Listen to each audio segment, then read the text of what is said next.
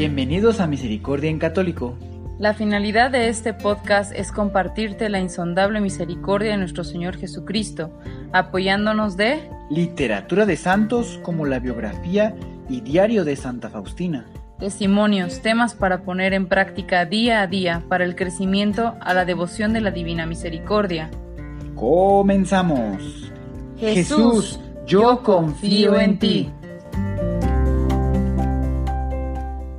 Bienvenidos a Misericordia en Católico, ya sea que lo estés escuchando a través de algún podcast o a través del canal de YouTube, pues bienvenido querido hermana, querido hermana, querido hijo de Dios, pues sean todos ustedes bienvenidos aquí. Vamos a continuar con el diario de Santa María Faustina Kowalska. La última vez terminamos el numeral 169 y ahora vamos a comenzar con el numeral 170.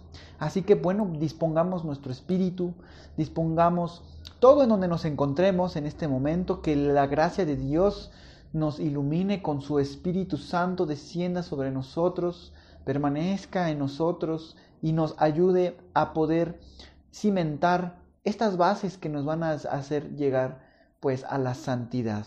La santidad recordemos que es eso que nos hace eh, diferentes, eso que nos hace eh, nos caracteriza, ¿verdad?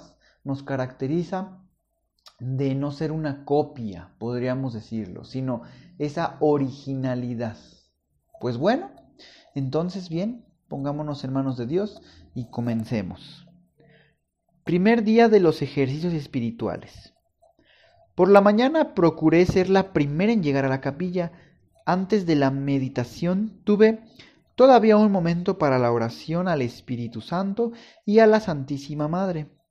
Pedí ardientemente a la Virgen que me obtuviera la gracia de ser fiel a esas inspiraciones interiores y que yo cumpliera fielmente toda la voluntad de Dios. Inicié esos ejercicios con un ánimo muy especial. Lucha por mantener el silencio. Como sucede normalmente a los ejercicios espirituales, vienen hermanas de varias casas.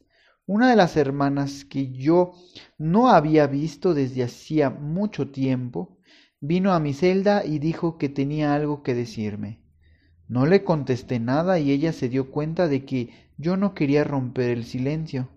Me contestó, no sabía, hermana, que usted fuera tan rara, y se fue. Entendí que esa persona no tenía otro interés hacia mí que el de satisfacer su curioso amor propio. Oh Dios, manténme en la fidelidad. El padre que dirigía los ejercicios espirituales era de América. Vino a Polonia por poco tiempo y coincidió que nos predicara los ejercicios a nosotras. En ese hombre se reflejaba una profunda vida interior su aspecto revelaba la grandeza del espíritu. La mortificación y el recogimiento caracterizaban a aquel sacerdote. Sin embargo, a pesar de las grandes virtudes que aquel sacerdote poseía, experimenté enormes dificultades para revelarle mi alma en cuanto a las gracias. Porque en cuanto a los pecados es siempre fácil, pero en lo que se refiere a las gracias, de verdad no tengo que imponerme un gran esfuerzo y aún con esto no digo todo. Tentaciones de Satanás durante las meditaciones. Me invadió extrañamente el temor de que el sacerdote no me entendería o no tuviera tiempo para que pudiera exponerle todo. ¿Cómo le hablaré de todo? Si fuese el padre Bukowski, me resultaría más fácil pero a este jesuita lo veo por primera vez.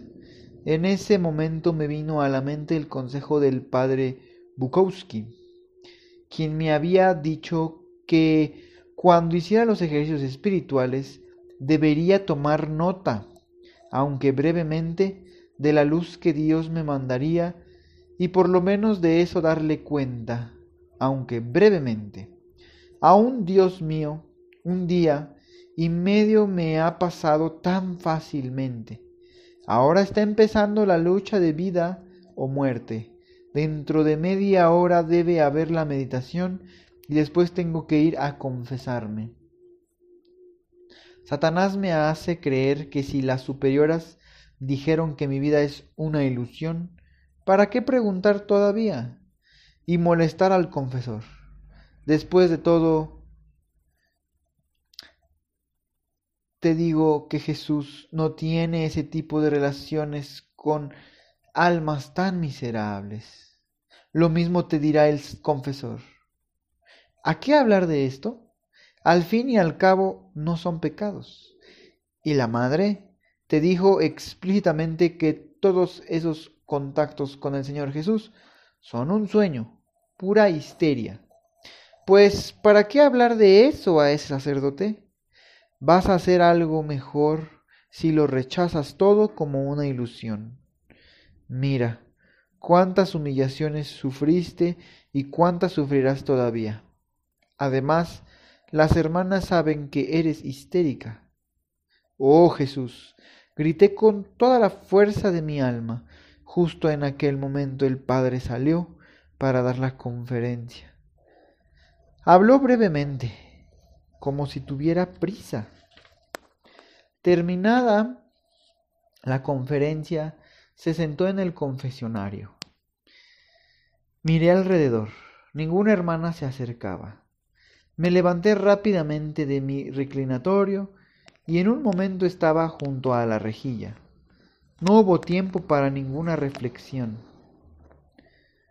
En vez de hablar al Padre de mis dudas que me fueron infundidas respecto a Jesús, comencé a relatarle todas las tentaciones que he descrito arriba.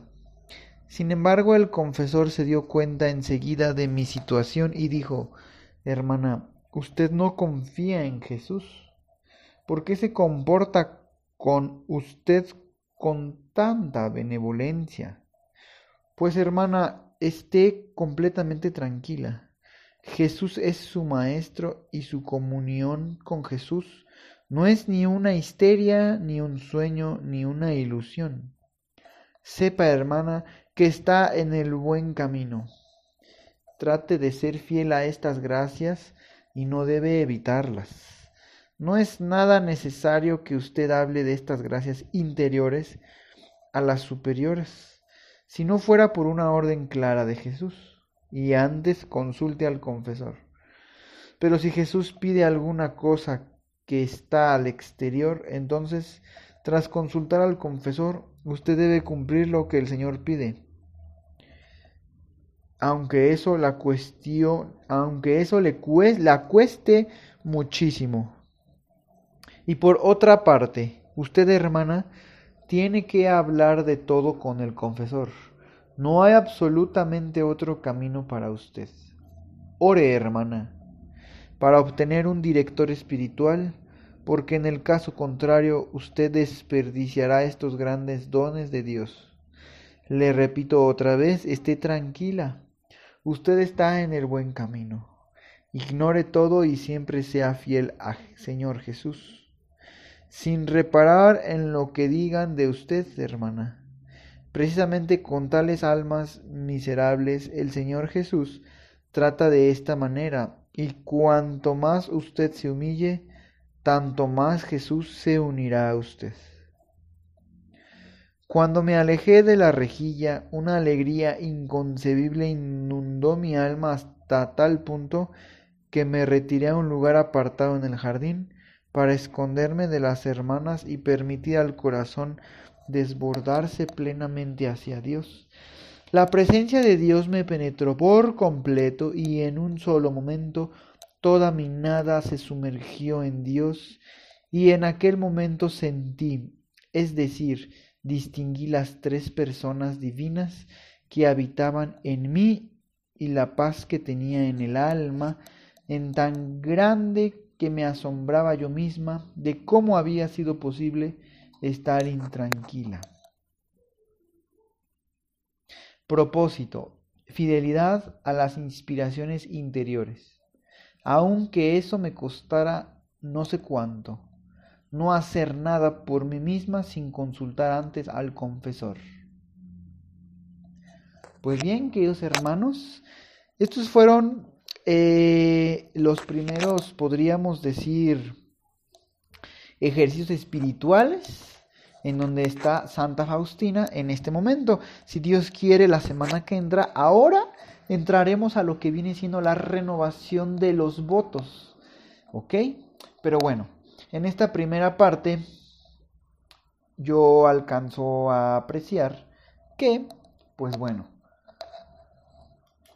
eh, hay momentos en donde estamos por estamos por emprender algo bueno y posiblemente te has visto sumergido, sumergida en ese en esa duda como fue Santa Faustina, que se empezaba a cuestionar. Claro, estaba siendo tentada por Satanás.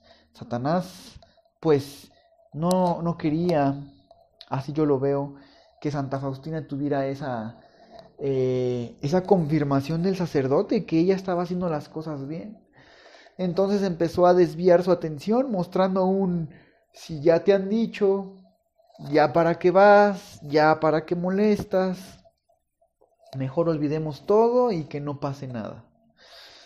Pues bueno, tenemos que estar alertas cuando eso nos esté sucediendo a nosotros. Muchas veces tal vez tenemos alguna duda e inclusive estamos por aclarar o pedir luz al sacerdote y nos puede entrar este mismo este mismo ataque, ¿verdad? de Satanás para evitar aclarar y poder tener iluminado el camino.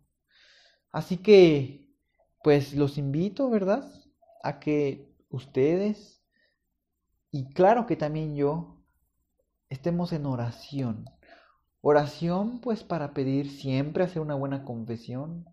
Oración para tener claridad, para no dejarnos eh, enterrar, por decirlo de alguna manera, pues nuestras intenciones por la distracción de Satanás. Mantengámonos fiel a la palabra de Dios y oremos también por nuestros sacerdotes, que tienen un gran eh, pues compromiso guiarnos con la luz de la palabra darnos luz a nosotros nos toca discernir pero darnos luz esa luz que viene de Dios y pues bueno después de haber superado la prueba pues viene ese, esa paz interior esa tranquilidad en donde pues se da cuenta que ella está por el camino correcto. Y es tan fuerte su gozo que pues decide ir a un lugar en donde pueda desbordar su corazón abiertamente con Dios. Pues así también tengamos esos momentos de alegría, desbordémonos, porque posiblemente muchas veces evitamos a lo mejor eh, gritar de alegría, pues porque tal vez nos verían como locos andar gritando sin una razón visible para los demás, aunque si es una razón justificada para nosotros. Entonces encontremos esos momentos en donde podamos abrir nuestro corazón, desbordarlo y estar en esa paz que Dios nos ha querido dar, sobre todo su gracia y su amor. Pues que os hermanos, como siempre, que la paz esté con ustedes y yo los espero que vengan aquí nuevamente la próxima semana, compartan estos audios que servirán, claro que sí, para seguir evangelizando hacia el camino que es Dios, Dios Padre.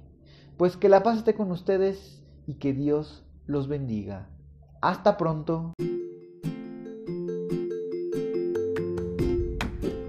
Si es la primera vez que escuchas nuestro podcast, te invitamos a que escuches el numeral 0,1,1, que habla sobre las temáticas que se desarrollan en este podcast y el lenguaje que hemos propuesto para identificar cada una de ellas, y así sea más fácil para ti escuchar las que más te agraden. Te dejamos el link del audio y la lista de las temáticas en la descripción que este audio tiene.